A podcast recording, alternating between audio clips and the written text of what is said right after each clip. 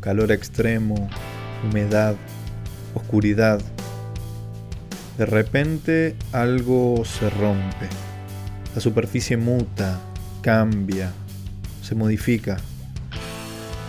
No hay método. No hay nada que pueda repararlo. Cicatrices que permanecen como recordatorios, como alarmas. Sol Robado es la primera novela de M.O. Walsh, ensayista, escritor y docente estadounidense de larga carrera en medios como The New York Times, Oxford American y American Short Fiction. En este relato se combina el amor de una floreciente adolescencia con la violencia de un episodio traumático en el marco de una aparente comunidad tranquila y apacible del sur de los Estados Unidos. Apasionante, impredecible y honesta, esta novela apela a la memoria y coloca en el centro de la discusión un debate necesario y urgente para los tiempos que corren, sin perder la riqueza y la versatilidad literaria. En Argentina esta novela fue editada por Tusquets y esta es su introducción. Soy Santi Herrera y en este episodio de Proyecto Juglar, Sol robado por M.O. Walsh.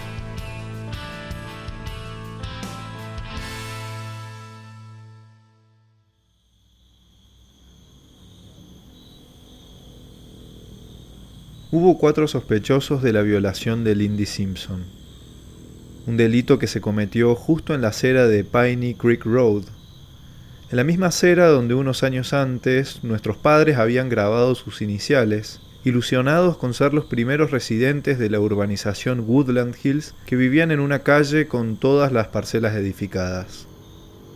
Ese delito no habría podido cometerse a plena luz del día cuando los niños correteaban por el vecindario montados en sus estruendosos carts o jugaban a la puerta de sus casas coloreando dibujos con tiza sobre el pavimento o persiguiendo las culebras hasta las alcantarillas.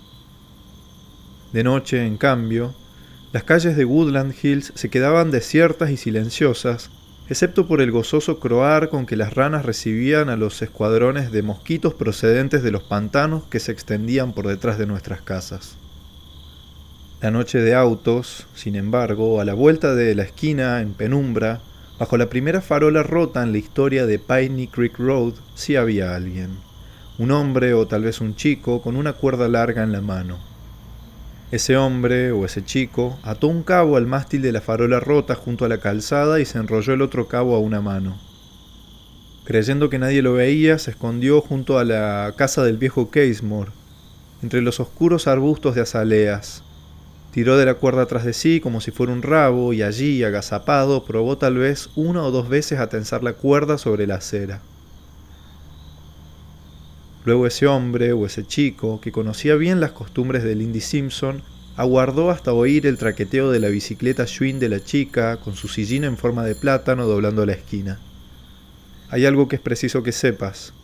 En Baton Rouge, Luisiana, hace mucho calor. Ni siquiera la caída de la noche brinda tregua alguna. Aquí no hay brisas que barran las oscuras marismas y servidumbres de paso, ni lluvias que refresquen el aire. Aquí, si llueve, la poca agua que pervive no hace sino hervir sobre el pavimento, empañarte las gafas o sofocarte. De manera que ese hombre o ese chico que fue a agazaparse entre los arbustos lo hizo sin duda empapado de sudor, acribillado con certeza por los mosquitos. Aquí los mosquitos te devoran, te comen vivo. Cabe pues preguntarse si ese individuo no habría renunciado a un acto de semejante violencia de haber vivido en un clima más benigno. En mi opinión, no es ocioso preguntarse, al pensar en ese hombre o ese chico agazapado entre los arbustos, si quizá un soplo de brisa fresca lo habría apaciguado, si quizá habría templado su ánimo, si lo habría disuadido. Pero no fue así de manera que el acto se cometió en la oscuridad, casi en silencio, bajo el calor, y Lindy Simpson apenas conservaba un vago recuerdo de la súbita aparición de una cuerda ante su bicicleta, el brusco tirón de una soga trenzada oprimiéndole el pecho y poca cosa más. Meses después, tras muchas sesiones de terapia, rememoraría también que después de que ella cayera al suelo, la bicicleta siguió avanzando sola, Recordaría que no llegó siquiera a verla volcarse, porque al instante le embutieron aquel calcetín en la boca y le aplastaron la cara contra el césped. el peso al caer sobre su espalda, el asfalto raspándole las rodillas. Eso también recordaría. Después el susurro al oído de una voz que no reconoció. Luego, un golpe en la coronilla. Lindy Simpson tenía 15 años. Era el verano de 1989 y no se practicó ninguna detención. No te creas lo que cuentan las películas de detectives de hoy en día. Nadie vino con unas pinzas a extraer ningún pelo del jardín del viejo Casemore. No se envió ningún fragmento de cuerda a ningún laboratorio. Tampoco se obtuvo ninguna muestra de ADN de entre las piedrecitas del pavimento. Y si bien los habitantes de Woodland Hills respondieron de buen grado a todas las preguntas que la policía les formuló en un primer momento y trataron de ser lo más serviciales posible, no se halló ninguna prueba inmediata digna de mención. La identidad de los cuatro sospechosos principales se mantuvo en secreto y no se imputaron cargos.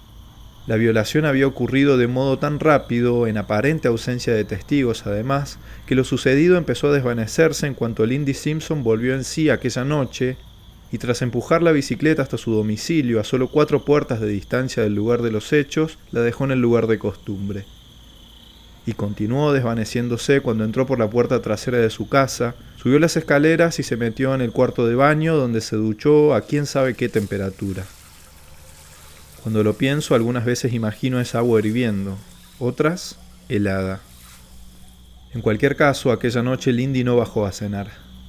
Sus padres debieron de suponer que estaba de cháchara al teléfono con sus amigas, enredando el cable entre sus jóvenes deditos, hasta que su madre, Peggy, hizo la habitual ronda nocturna por las habitaciones con el canasto de la ropa sucia.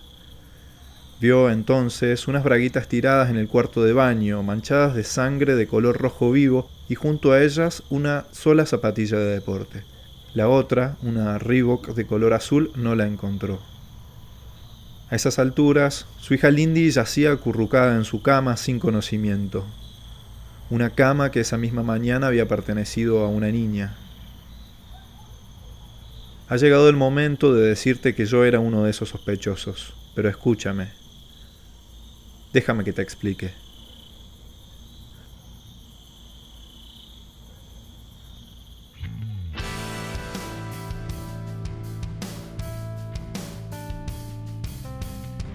Esto fue Proyecto Jugular. Si te gustó, compartilo. Seguime en Instagram como arroba Proyecto Jugular. Búscalo en YouTube y en tu plataforma favorita de streaming. Hasta el próximo episodio y gracias por escuchar.